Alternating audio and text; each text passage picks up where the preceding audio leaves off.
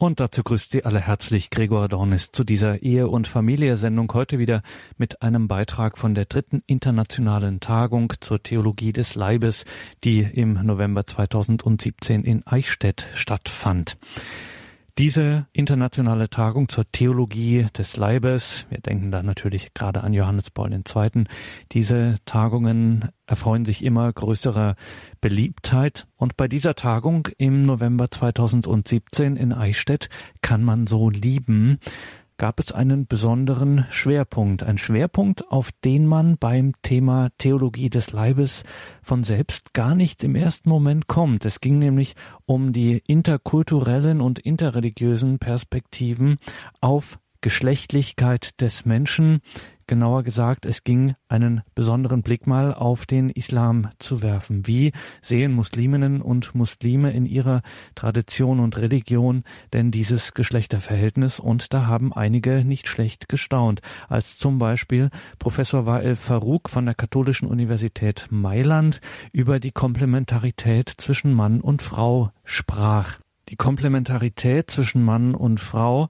Professor Wael Farouk sprach unter Einbeziehung der arabischen Sprache und des Korans. Er ist Dozent für arabische Sprache an der Katholischen Universität Mailand. Er ist Schriftsteller, Literaturkritiker, Islamwissenschaftler und Mitarbeiter bei verschiedenen Zeitschriften. Er ist Muslim und sehr stark engagiert im christlich-muslimischen Dialog, hat da viel gearbeitet, insbesondere auch zu Benedikt dem 16. und Papst Franziskus.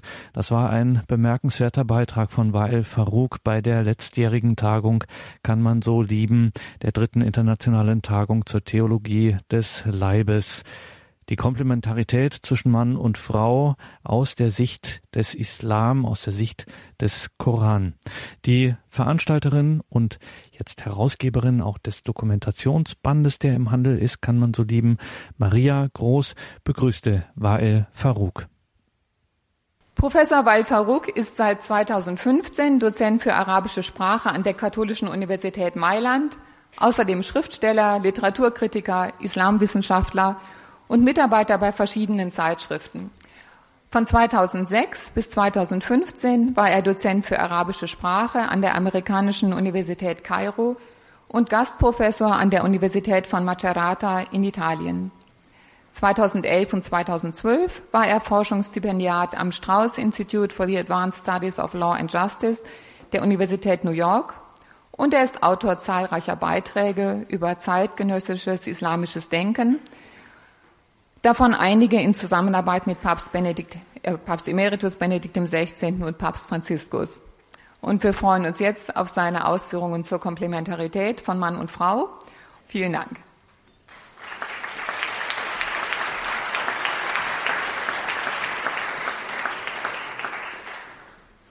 Bismillahirrahmanirrahim. In the name of God, the most beneficent, the most merciful. Im Namen Gottes, der, der Barmherzigste.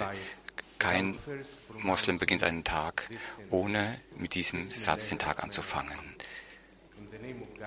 Im Namen Gottes ist die Barmherzigkeit. Das gleiche, der gleiche Satz ist in allen Sätzen des Koran enthalten. Im Al-Rahim, in dem bedeutsamsten ist der Name Gottes und Rachma, Mitleid, ist sein Beitrag, sein, seine Beschreibung. Rachma wurde im Koran 268 Mal angesetzt, sowohl in Form von Verben mit verschiedenen Bedeutungen. Das Wort Rachma bringt die Bedeutung von Zuneigung, Gnade, Vergebung, Belohnung, Erfüllung eines Gebetes, auch von Regen und Paradies zugleich. Die Bedeutung von Rachma bringt all das Gute und Nützliche zum menschlichen Wesen in, diesem, in dieser Welt und in der anderen Welt.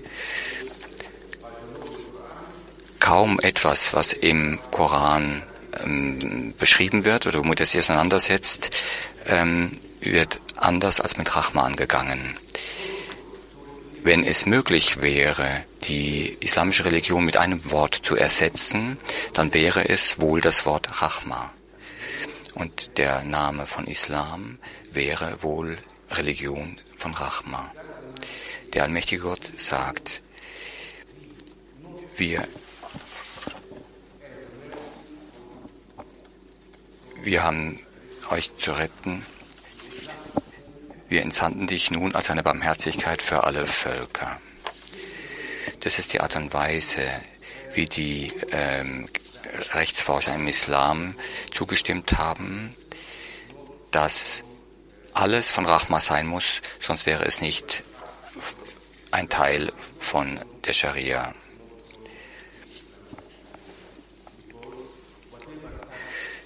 Denn jedes Ziel muss mit Rahma zu tun haben.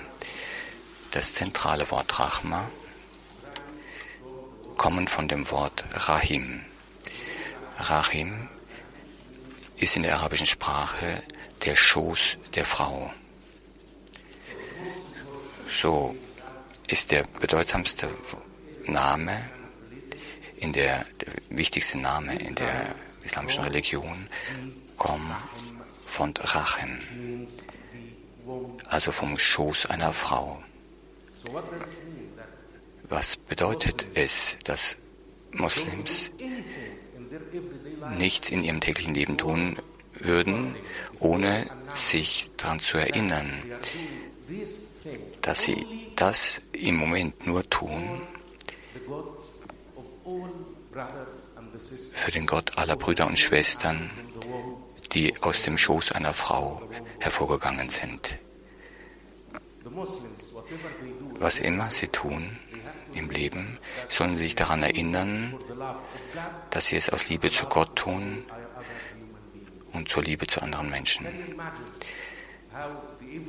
Können Sie sich vorstellen, wie das alltägliche Leben, wenn wir diesem Konzept von Rahma folgen und alles im Leben daran erinnert, an jemand anderen, wenn ich das Wasser trinke, dann trinke ich es für jemanden. Ich habe den Namen Gottes auszusprechen und Rahma, Rachim, so trinke ich für meinen Sohn. Oder ich nehme eine Dusche, äh, im Bewusstsein an meinen Bruder zu denken. Für jemanden äh, denke ich in der Arbeit. Alles hat mit jemand anderem zu tun und weist auf einen anderen hin. In unserer Gesellschaft heute, bevor ich ähm, loslege, würde ich gerne eine Geschichte erzählen. Die Geschichte eines kleinen Vogels in einem kalten Winter. Der Vogel war sehr aufgeregt. Alles wird weiß plötzlich. Schnee kommt runter, es ist wunderschön. Und er beginnt zu singen für den Winter. Während er aufgeregt singt, kommt ein plötzlich starker Wind, nimmt ihn, wirft ihn vom Baum runter in den Schnee. Natürlich wird es ihm kalt und äh, es friert ihn und er äh, riskiert zu sterben. Aber da kommt ein Bauer zurück aus seinem Feld, findet den Vogel und hatte Mitleid mit ihm, nahm ihn aus dem Schnee heraus und legte ihn in, ähm, in eine Falte ähm, an der Kuh, da wo es warm war. Und der kleine Vogel fühlte sich wieder erwärmt, er fühlte wieder Leben in sich, in seinem Körper. So begann er wieder zu singen weil er das Leben wieder fühlte. Und während er das Leben besang, kam eine hungrige Katze, die den Gesang hörte, kam, nahm ihn aus dieser Falte heraus, machte ihn sauber und fraß ihn auf. Diese Geschichte lässt uns drei Dinge lernen. Die erste Lektion, nicht alles, was sie da in so eine ähm, Schublade legt, ist ein Feind. Zweite Lektion, nicht jeder, der sie aus dieser aus diesem Behältnis rausnimmt, ist ihr Freund. Und die dritte Lektion, die wichtigste, wenn du da drin bist, ah, sing dann nicht, ja, genau. in der Beziehung zwischen äh, Mann und Frau im Islam, darum geht es jetzt. Wenn ich darüber spreche, will ich nicht äh, die brutalen Bedingungen ähm, vernachlässigen, in der viele Frauen und Männer leben zurzeit. Ich kann nicht ignorieren die vielen Verbrechen gegen sie. Ich kann nicht ignorieren, dass während ich darüber über meinen Glauben spreche, über Rachma, Barmherzigkeit von diesem Glauben, dass es ganz viele brutale ähm, Verbrechen gibt. Ich kann das nicht ignorieren. Ich spreche genau deswegen zu euch. In diesen Verbrechen gibt es andere Elemente. Denken wir an die Christen im Irak als ein Beispiel. Die Christen im Irak waren nicht Opfer einer Katastrophe. Es war kein Erdbeben, es war kein Vulkan, der ausgebrochen war und sie tötete. Wir müssen uns daran erinnern, dass diese Christen vor einer Wahl standen und sie trafen diese Wahl. Diese Christen hätten nur wenige Worte sagen müssen, um ihr Leben zu retten, um ihre Kinder und ihre Häuser zu retten, ihre Arbeit zu retten. Aber sie trafen eine andere Wahl. Sie trafen die Entscheidung, ihren Glauben zu leben, weil das die Bedeutung ihres Lebens war. Das ist, es geht in, meinem, in meiner Ansprache heute um die Bedeutung des Lebens. Was kann unserem Leben Bedeutung verleihen? Was kann eine Bedeutung hervorbringen in jeder einfachen Tat, die wir in unserem täglichen Leben vollbringen? Wir sprechen nicht über Mann und Frau. Wir sprechen über die ganz wichtige, einzige Quelle der Bedeutung unseres Lebens. Im Heiligen Koran spricht man immer über den Menschen, Frauen und das Leben nicht als zwei verschiedene Dinge. Sie werden immer erwähnt als jemand, der vom anderen, aus dem anderen heraus geschaffen wurde. Wir wissen im Gegensatz zum Christentum nicht, wer zuerst geschaffen wurde. Sie können weitergehen und man kann das dann immer lesen. Also Verse im Koran sagen, Gott hat ähm, euch geschaffen auseinander, aus einer Art Mensch. Das Wort Sausch bedeutet Paar. Es meint Ehemann und Ehefrau gleichzeitig. In diesem Vers sagt er, er hat alle Menschlichkeit geschaffen aus einer Seele.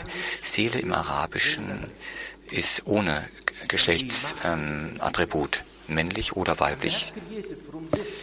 Und aus dieser Seele hat er Met geschaffen, das bedeutet eben ohne Geschlechtlichkeit.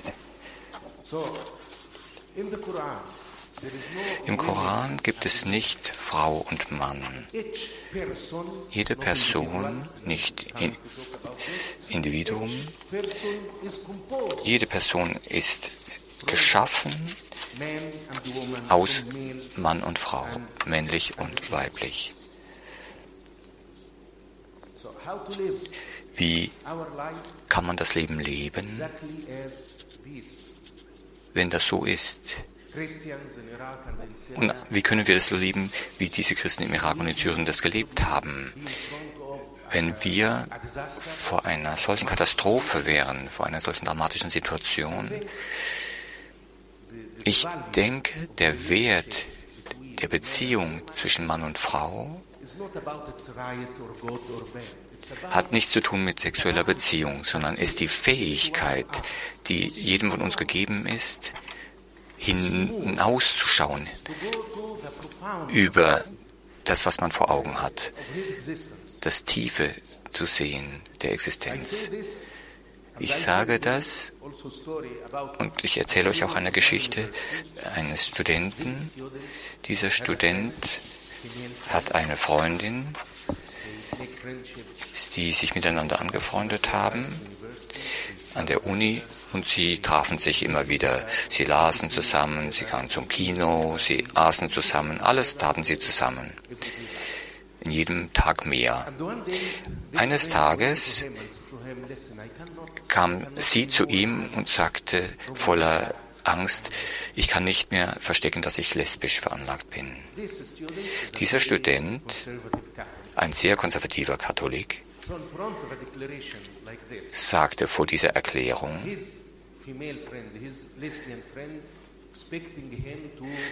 oder er, er merkte, dass sie erwartete, dass er jetzt wütend würde, dass er verwirrt wäre, dass er Mitleid mit ihr hätte, mit einer gewissen Überlegenheit. Aber er antwortete, zu ihrer Erklärung antwortete er mit einer Frage. Er sagte zu ihr, aber bist du wirklich nur das? Bist du nur das? Wenn man Freund ist miteinander, wenn man befreundet ist und sich liebt, eine andere Person liebt, dann gibt es uns die Fähigkeit, hinüberzuschauen, darüber hinauszuschauen, was uns vielleicht nicht gefällt, was wir nicht akzeptieren könnten. Wir können darüber hinausschauen. Er war dazu fähig,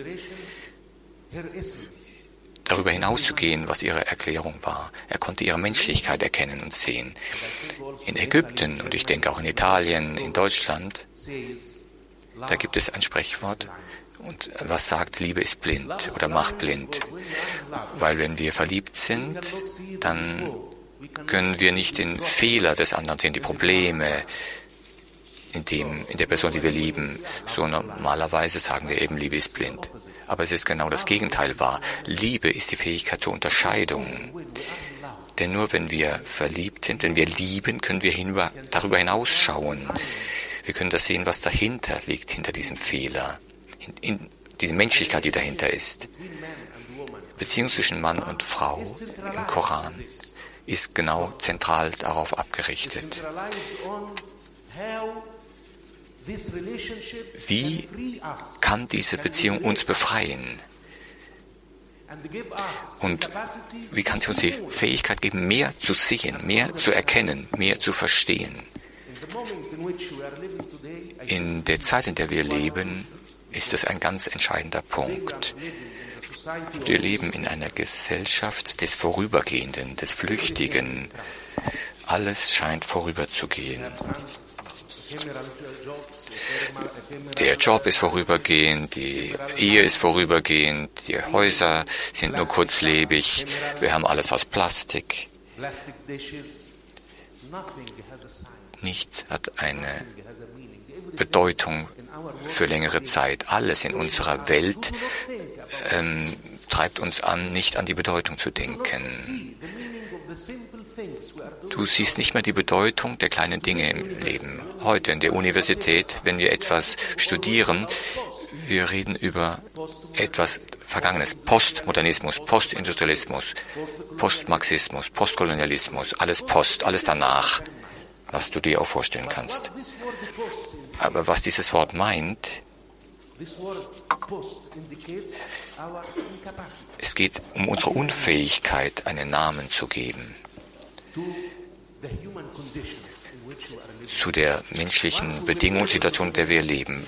Früher konnten wir einen Namen geben. Eine Adam war nicht geschaffen erst als Gott ihm den Geist gab. Er war geschaffen, er war geboren, als er ihn aufforderte, den äh, Dingen einen Namen zu geben. Das ist, was Adam heute verloren hat. Die Söhne und Töchter von Adam haben diese Fähigkeit verloren, den Dingen einen Namen und damit eine Bedeutung zu geben, die uns umgeben. Wir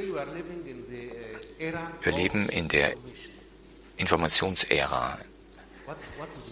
Was ist Information? Information ist Erkenntnis, Wissen ohne Erfahrung.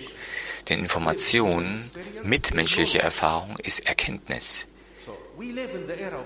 So, wir leben in der Zeit der Information, weil die menschliche Erfahrung nicht mehr zählt. In allen Texten, rechtlichen Texten, Gesetzen, die die Familie betreffen, sprechen wir über individuelle Rechte. Wer ist das Individuum? Individuum ist eine Person, die keine Beziehung mit niemandem hat. Wenn wir über Individuum sprechen, meinen wir ein Wesen, was gelöst ist von seiner Umgebung, losgelöst. Eben nicht wie eine Person. Also Information, nicht Erkenntnis. Individuum, nicht Person. Also, today everything exists. Alles existiert heute, diese Becher existiert. Aber wir können nur sagen, dass er ist, wenn er eine Beziehung hat. Auch wir. Ich kann sagen, ich bin nur, wenn da eine andere Person ist. Eine Beziehung. Ich bin ähm, Vater in Beziehung mit meinem Sohn oder mit meiner Frau in einer Beziehung. Immer in einer Beziehung. Ich bin nur, weil ich in einer Beziehung bin, weil ein anderer da ist, eine andere Person. Die dominierende Kultur unserer Welt zeigt die Beziehung zwischen Mann und Frau. Denn es geht nicht nur darum, die Familie zu retten, es geht darum, den Geist und die Seele jedes Wesens zu retten. Was uns fehlt heute, ist diese Fähigkeit, Bedeutung hervorzurufen, hervorzubringen. Wir können keine Bedeutung hervorbringen, wenn wir isoliert sind, in einem Zimmer alleine, weg von den anderen. Die einzige Möglichkeit, eine Bedeutung im Leben zu haben und zu sehen, ist zu sein mit jemandem. Im Koran Gehen Sie ruhig weiter mit den Dias.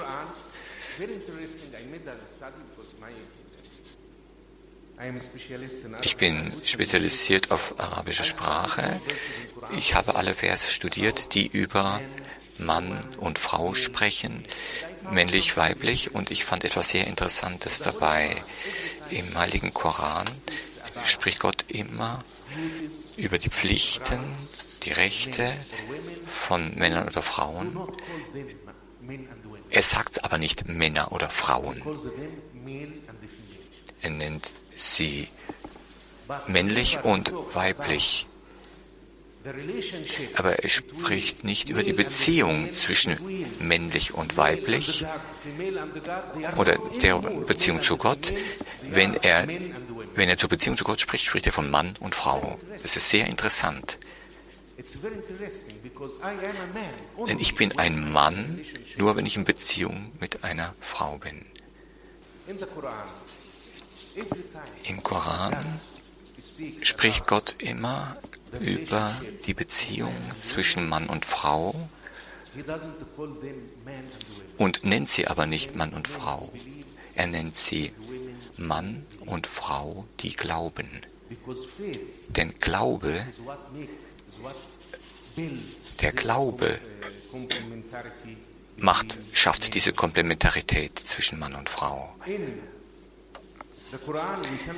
Im Koran können wir eine Menge Verse finden, und das überlasse ich Ihnen wegen, aus Zeitgründen, indem er das Leben reguliert zwischen Mann und Frau in der Gesellschaft.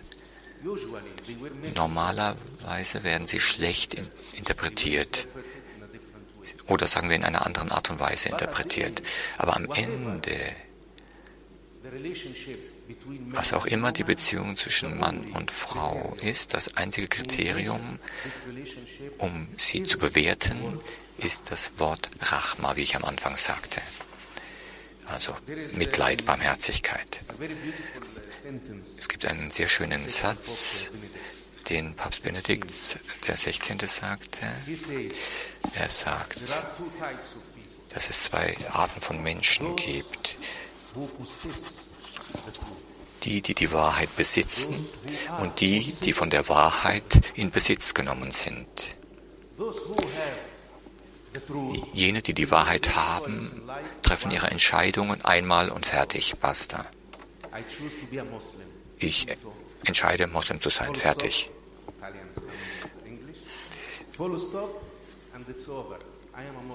Ich bin Moslem oder ich bin Christ, ich bin Katholik, ich bin Jude, ich treffe meine Entscheidung und das ist es, das macht meine Identität aus. Aber die in Besitz genommen sind durch die Wahrheit, dann ist die Entscheidung, die Wahl für etwas, etwas, was jeden Tag betrifft.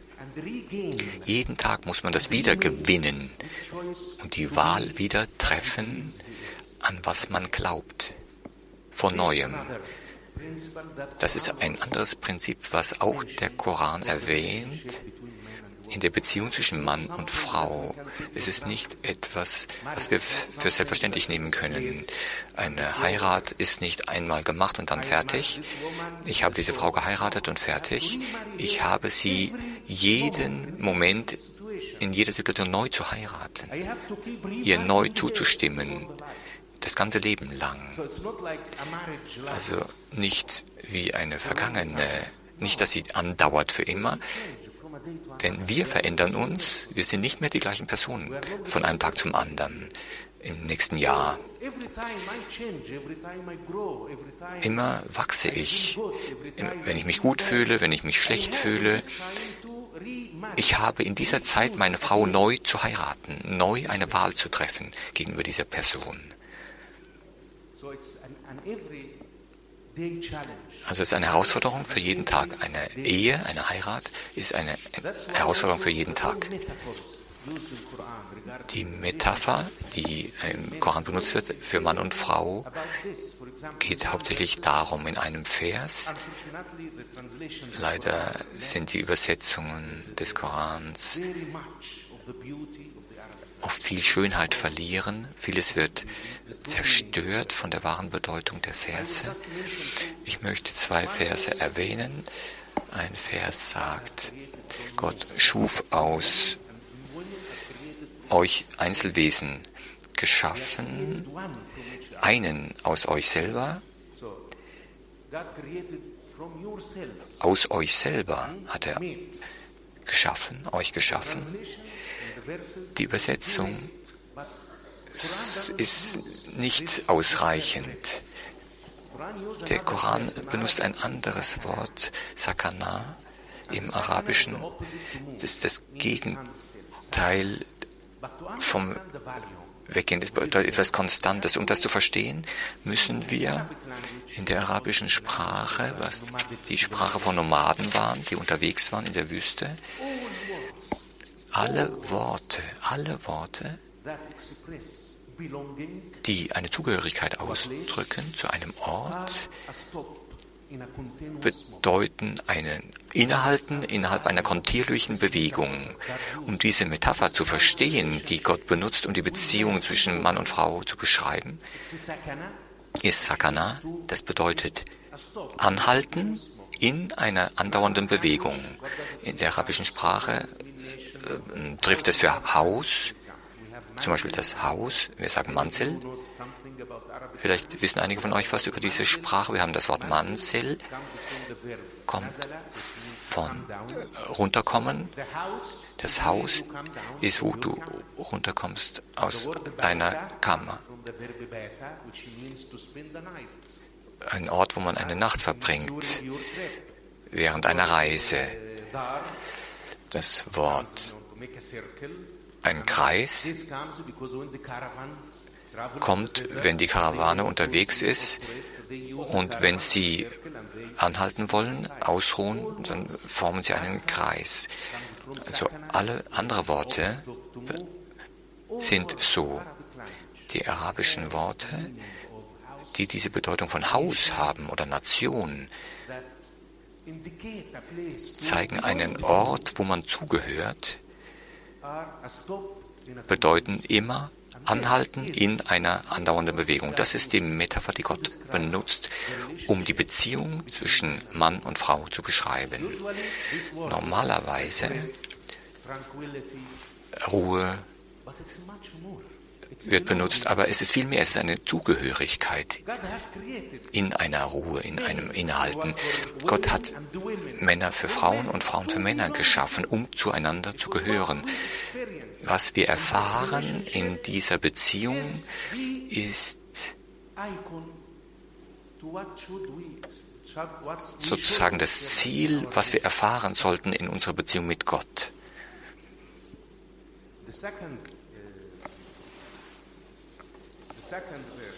Der zweite Vers, den ich zitieren wollte, der über Beziehung zwischen Mann und Frau spricht,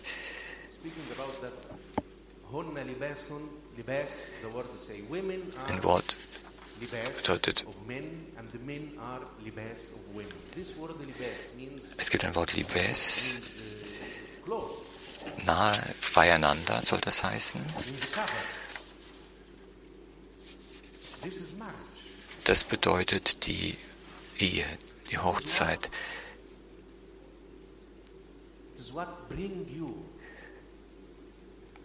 Das bringt sie zu einem Punkt, dass sie nicht mehr ähm, Scham empfinden oder Angst voreinander haben.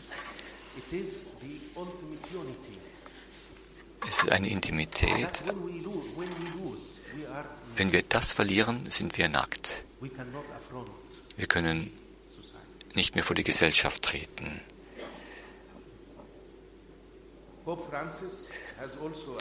Papst Franziskus hat einen wunderbaren Satz gesagt, den ich gehört habe in einer Konferenz in der Beziehung über Mann und Frau, sagte er,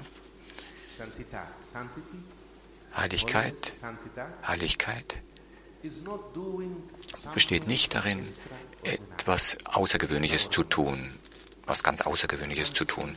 Heiligkeit besteht darin, das Normale zu tun mit einer außergewöhnlichen Liebe zu tun. Das Normale zu tun mit außerordentlicher Liebe, außergewöhnlicher Liebe. Das ist dann im Normalen täglich. Wir müssen nicht etwas Besonderes sein oder erfüllen. Alles, was Gott von uns wünscht, ist das Außergewöhnliche im Gewöhnlichen, im Normalen, die tiefste Bedeutung unseres Lebens, nicht in den abstrakten Dingen der Philosophie, in intellektuellen Höhepunkten. Das ganz einfache Erkennen meiner selbst und meines Partners. Und das ist etwas, was in den Händen von jedem von uns liegt. Vielen Dank für eure Aufmerksamkeit. Herzlichen Dank. Weil, ähm, ja, ich lade Sie ein, Fragen zu stellen. Um, so, Uh, I was struck by a sentence ich war betroffen von einem Satz, den Sie gesagt haben. Individuum ist etwas, was losgelöst ist. Und Sie haben die Liebe beschrieben. Meine Erfahrung ist, es war wie eine Bestätigung, aber ich kann es nicht genau beschreiben. Ich schaute auf meine Freundin aus 30 Zentimeter Entfernung. Diese Entfernung ist wichtig. Ich konnte einige Fähigkeiten und Qualitäten an ihr sehen. Ich habe erkannt, dass sie schön ist, dass sie offen ist, offen zum Lieben und alles, was es ähm, beinhaltet. Und ich könnte weiter fortfahren, aber ich erkannte, ähm, wenn ich all diese Fähigkeiten sehe, genügte es noch nicht alles von ihr zu beschreiben. Verstehen Sie, was ich meine? Dieses Gefühl war einerseits befreiend, andererseits muss ich erkennen, dass ich sie, ich weiß nicht, ich wollte verstehen, was sie wirklich war. Wie wenn ich eine Flüssigkeit trinke. Ich war betroffen von einem Satz, ich konnte etwas nicht erklären. Ich kann nur auf diesen Punkt kommen. Auch wenn ich nicht alle Qualitäten beschreibe, kann ich deine Person oder ihre Person noch nicht ganz verstehen. Es fehlt noch was. Ich, ich Ich war gerade von Ihrem Satz eben betroffen. Ich würde gerne bestätigen, was Sie gesagt haben und noch was hinzufügen aus der arabischen Sprache. Und da können wir besser darüber nachdenken in unserem Bewusstsein als Araber. Wenn wir zu jemandem sagen, du fehlst mir, dann sagen wir nicht, du fehlst mir, wir sagen, dieses Wort kommt von Wasch, das meint, allein in der Wüste zu sein. Wenn mir jemand fehlt, deine Abwesenheit macht mich wie jemand, der allein, allein, allein als Tier in der Wüste. Das ist sehr schön als Vergleich, denn es drückt aus, dass wenn wir nicht mit unserer geliebten Person sind, dass wir eine Leere haben, die nur gefüllt werden kann durch die Gegenwart der anderen Person. So, die Leute sagen das, du fehlst mir, du fehlst mir, aber es hat eine sehr tiefe Bedeutung. Die Bedeutung, über die wir nicht mehr nachdenken im Alltag. Im Christentum, und ich benutze das, weil wir damit mehr vertraut sind, ich sage immer, ich bin betroffen von dem Wort Geheimnis. Wenn die Christen von Gott sprechen, sprechen sie von Geheimnis. Das betrifft mich total. Nicht, weil Gott unfähig, weil man nicht ihn ähm, kennen könnte, aber dass er Geheimnis ist, bedeutet, dass jeder von uns gerufen ist, das zu entdecken mehr zu finden, mehr zu suchen, mehr zur Erkenntnis, der menschlichen Erkenntnis über Gott beizutragen. Das kann eine Bedeutung wachsen lassen, hervorbringen, nicht in der Beziehung nur mit Gott, sondern auch mit unserem Partner im Leben.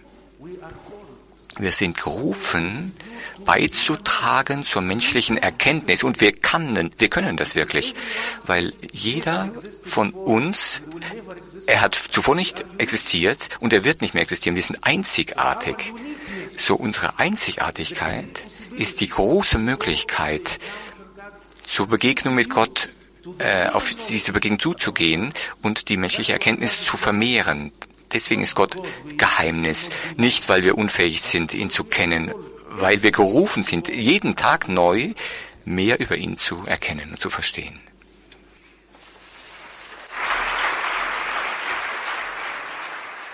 Das war die Ehe- und Familie-Sendung bei Radio Horeb heute am Abend der Familie.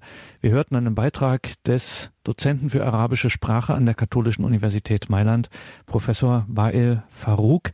Die Komplementarität zwischen Mann und Frau war sein Thema aus der Sicht eines Muslim, aus der Sicht des Islam und des Koran. Dieser Beitrag war eine Aufzeichnung von der dritten internationalen Tagung zur Theologie des Leibes in Eichstätt. November 2017 war das. Und diese Aufzeichnung war mit einer Live-Übersetzung, einer simultanen Übersetzung. Das Ganze ist nachgearbeitet worden und im renommierten EOS Verlag dokumentiert worden. Man kann das jetzt in Buchform kaufen, nachlesen. Auch die vielen weiteren hochinteressanten Beiträge zur Theologie des Leibes kann man so lieben. Herausgekommen im EOS Verlag. Die genauen Angaben dazu gibt's in den Details zu dieser Sendung auf horeb.org. horeb.org. Und jetzt in der Credo-Sendung um 20.30 Uhr bleiben wir beim Thema Familie. Es geht um die Antibabypille, die sogenannte Antibabypille, moralische und medizinische Fragen dazu. Wir sind im Jubiläumsjahr zu Humane Vitae. Vor 50 Jahren erschien diese bahnbrechende siebte und letzte Enzyklika des seligen Papstes Pauls des Sechsten. Wir sind gleich im Gespräch mit Bischofsvikar Dr. Helmut Prader aus St. Pölten in Niederösterreich. Bleiben Sie dran. Bis gleich zur Credo-Sendung. Alles Gute und Gottes Segen Ihnen wünscht Ihr Gregor Dornis.